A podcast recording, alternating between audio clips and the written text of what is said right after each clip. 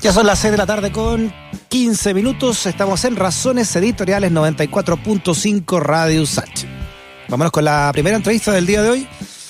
¿Qué rol cumple la violencia en la vida de los jóvenes? Esa fue la pregunta central que guió una investigación realizada por el espacio público con el apoyo del Centro Internacional de Investigaciones para el Desarrollo y cuyas principales hallazgos ¿no? están presentes en el informe Jóvenes en la Mira, Violencia, Discriminación y Estigmatización en América Latina y el Caribe. Este estudio es una relectura de los datos recogidos en un informe de 2017 y que se tituló Millennials en América Latina y el Caribe, trabajar o estudiar. Vamos a hablar ¿ah? sobre los resultados entonces de este nuevo estudio con Eleonora Nun, socióloga, investigadora de espacio público y autora también del informe. ¿Cómo está Eleonora? Bienvenida a Razones Editoriales. Hola, muchas gracias. ¿Cómo surge ¿no? esta, esta inquietud de relacionar la violencia con la juventud, Eleonora? Bueno, em, primero muchas gracias Freddy por la invitación. Te cuento que em, hay tres aspectos motivacionales detrás de este informe. eh, lo primero es que eh, estos datos provienen de el, eh, la información que se recogió en el marco de la investigación que estuvo en el origen de la publicación del libro Millennials en América Latina y el Caribe, Trabajar o Estudiar.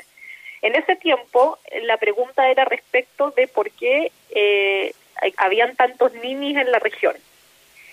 Y lo que ocurrió fue que a medida que fuimos avanzando en esa investigación... Leonora, los ninis son los que ni estudian ni trabajan, ¿verdad? Esa generación de jóvenes. Los jóvenes que ni estudian ni trabajan. Que tú sabes que América Latina es la región donde hay un mayor porcentaje de jóvenes en esta situación. Jóvenes, estamos hablando nosotros, miramos entre 15 y 24 años. Y lo que pasó fue que nos fuimos dando cuenta que en realidad estos jóvenes eh, desocupados, apáticos, indiferentes, que se tiende a caricaturizar con la, con la imagen del joven nini, en realidad no existen. Son muy pocos, son apenas un 2% de los jóvenes en la región. Y lo que vimos fue que en realidad estos jóvenes que están fuera del sistema educacional y del mercado laboral están muy ocupados. Están ocupados en sus casas, en las labores domésticas, en el cuidado de niños, están ocupados en el mercado informal de trabajo, están ocupados permitiéndole a otros miembros de su familia desarrollar actividades eh, productivas. Entonces nos dimos cuenta que en realidad el tema no era que los jóvenes no quisieran trabajar o estudiar, sino que había algo en la manera como nuestras sociedades se estaban organizando que pareciera que los jóvenes no encontraban en sus estructuras formales espacios para la concretización de sus aspiraciones. Y entonces lo que vimos, en, releyendo estos datos cualitativos, fue que un punto que se apareció mencionado en las entrevistas, pero que no estaba considerado dentro de esa investigación inicial, era el tema de la violencia. Entonces vimos que la violencia aparecía mencionada por jóvenes de nueve países de la región, eh, pese a que a ellos ni siquiera se les había preguntado por ese tema, o sea, fue como surgió espontáneamente. Pero estos datos no nos permitían en, de, eh, explicar cómo la violencia influye en la, en la vida de los jóvenes, de qué manera, en qué ámbito. Entonces esta fue una, una de las principales motivaciones, tratar de entender cuál era el rol que cumplía la violencia en la vida de los jóvenes de la región. Y luego, un poco después de la publicación de este libro, vinieron, vinieron las revueltas sociales en distintos países. Bueno, la de Chile todos la conocemos, pero también en Colombia, en Ecuador, en Perú. Y estas revueltas, pese a, la, a las diferencias que hubieron en cada uno de los casos, tenían muchos aspectos en común. Y entre otros, era una denuncia ciudadana respecto de los abusos de lo que la población estaba haciendo objeto. Tenían en común también el que los jóvenes eran protagonistas y también tenían en común el hecho que en muchos casos fueron manifestaciones muy violentas.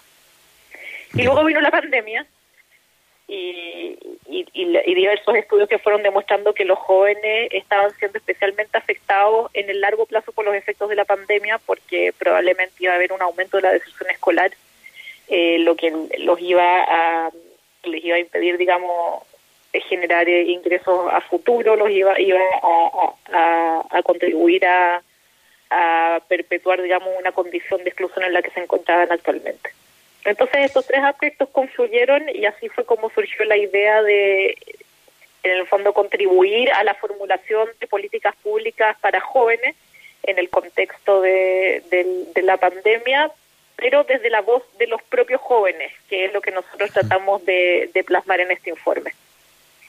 Cuando ustedes hablan de, de violencia, ¿el foco está puesto en la violencia que generan los jóvenes o la violencia a la que son sometidos por la sociedad los jóvenes? Sí, mira, nosotros proponemos una definición que llamamos amplia de la violencia. Voy a tratar de explicarla sencillamente para, para que se entienda. Nosotros decimos que la violencia se puede, los tipos de violencia se diferencian según la forma que asume la violencia y según quién la ejerce. Entonces, la forma, la, respecto de la forma, la violencia puede, puede ser física. Eh, la, violencia física es lo que normalmente se entiende como actos físicos que buscan dañar a una persona, a una colectividad o, o a, lo que sea, digamos, cuál es lo que esté dirigido. La violencia decimos que también puede ser estructural, en este caso es la exclusión de personas o grupos de acceso a ciertas oportunidades. Y la violencia decimos que también puede ser simbólica. Y en ese caso se trata de la exclusión de ciertos grupos sobre la base de categorías culturales del reconocimiento o, de, digamos, de, la, de otras personas o, o de la sociedad. Y luego la violencia la pueden ejercer los individuos, en este caso los jóvenes, la pueden ejercer otros individuos contra los jóvenes, y la puede ejercer también el Estado u otras instituciones. Entonces, si es que uno compra esa matriz, digamos, de nueve categorías, eh, lo que ve es que cuando nosotros hablamos de violencia, hablamos tanto de la violencia que se, se contra los jóvenes como la violencia que pueden ejercer los propios jóvenes. Y puede ser la violencia ejercida por los propios jóvenes contra otras personas, pero también puede ser la violencia que los jóvenes ejercen contra ellos mismos por ejemplo, lo que uno ve o lo que nosotros llamamos las conductas de riesgo.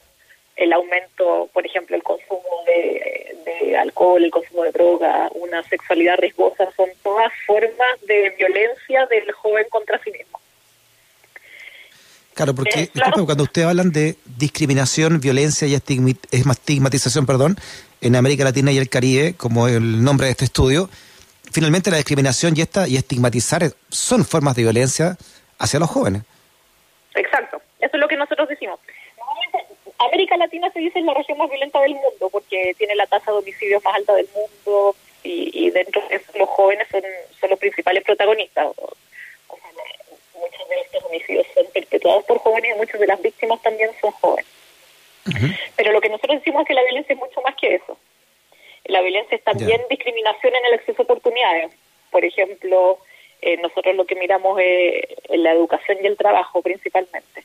Entonces, lo que tú ves, por ejemplo, es que los jóvenes dicen, eh, nosotros llegamos a una entrevista de trabajo y lo primero que hacen es preguntarnos si es que tenemos experiencia. Y nosotros por mm. ser jóvenes, por el, venimos saliendo del colegio o, venimos saliendo del, del o lo que sea, no tenemos experiencia. Entonces automáticamente el empleador no lo contrata o lo contrata pero con un salario más, más bajo o en peores condiciones. Y eso es una forma que nosotros llamamos de discriminación, es una forma de violencia estructural. Porque en el fondo los jóvenes están siendo privados de la oportunidad de acceder a ciertos empleos por el puro hecho de ser jóvenes. Perfecto. Y estos nueve países que tú dijiste, Leonora, que en donde se basaba este estudio, tienen esos puntos en común, ¿no? Esos puntos de encuentro de todos los jóvenes del continente. Sí, mira, este estudio, para, para que te hagas una idea, se realizó en México, El Salvador, Haití, Colombia, Chile, Uruguay, Paraguay y Brasil. O sea, son países que en realidad son muy diferentes en términos, por ejemplo, de los índices de violencia o en términos del PIB o del desarrollo económico que han tenido, en términos de la calidad de las instituciones. O sea, son países... Eh, em, en general hay, hay, hay distintas realidades en este grupo de países. Y lo que uno ve es que contrariamente a lo que nosotros esperábamos, que era encontrar muchas diferencias, lo que más es son similitudes. O sea, la situación de los jóvenes en Chile no difiere demasiado de la situación de los jóvenes en El Salvador, por ejemplo. Pese a que en El Salvador efectivamente los índices de violencia que nosotros llamamos física son mucho más elevados de lo que son en Chile. Pero la verdad es que los jóvenes hacen una, una denuncia, digamos, del modelo de desarrollo que han asumido los países en la región y que ellos describen como un modelo, como un desarrollo que se ha desarrollado a sus espaldas, que no los ha incluido, que, que los mantiene en una posición de, de exclusión respecto de la posibilidad de acceder a los frutos que este desarrollo ha tenido en la región. Y eso es transversal a los jóvenes de todos estos países. Entonces, esto que te digo, por ejemplo, el tema de, de cómo acceder a trabajos donde se les exige experiencia, fue algo que fue mencionado por los jóvenes de todos estos países, independientemente que se tratara de países con una economía más o menos dinámica, digamos, el hecho es que los jóvenes igual están excluidos de esas oportunidades. Eh, por último, Leonora, y a la luz de lo que fue de estos estudios que estamos hablando, eh, ¿cómo explicas la alta participación que tuvieron los jóvenes en, en el último plebiscito acá en Chile? Bueno, uno de los datos que nosotros vemos es que los jóvenes, eh, para los jóvenes en sus cursos de Estado es un, es un, es un ente totalmente ausente. O sea, tienen muy poco conocimiento respecto de las instituciones estatales y muy poca confianza en ellas y, demuestran muy poca disposición a participar de la política formal. Pero sí eh, están muy dispuestos y son muy activos al momento de participar en otros ámbitos, digamos, fuera de lo que es la política formal.